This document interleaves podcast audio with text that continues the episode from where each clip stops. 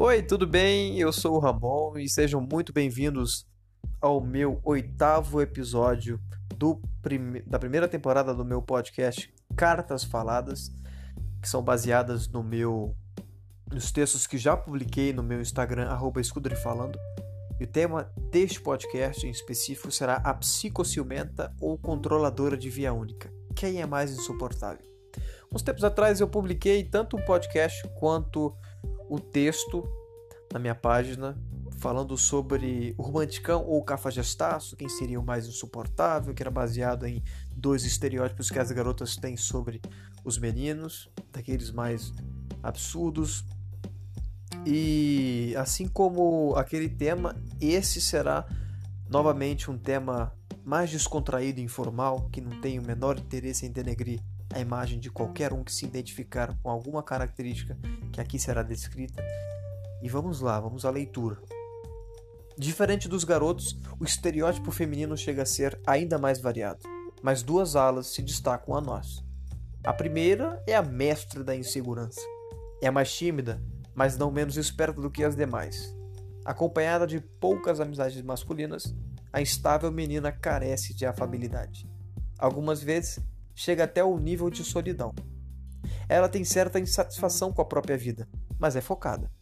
Uma vez que conquiste o tão sonhado garoto dos sonhos, esse passa a ser o seu precioso, como diria o Smiggle.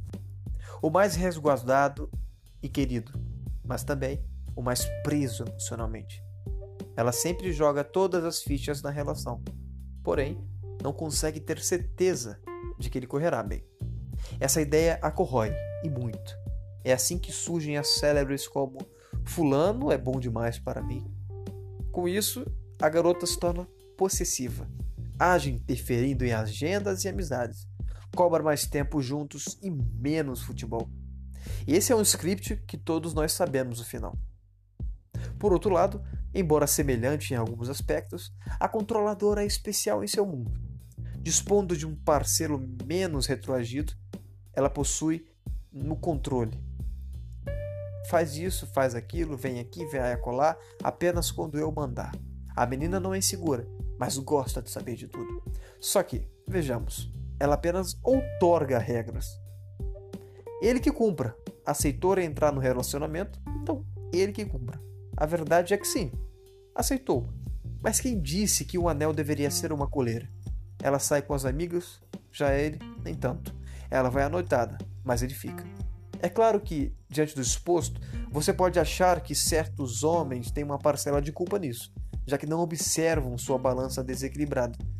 Tem uma certa tendência em acreditar que isso seja verdade.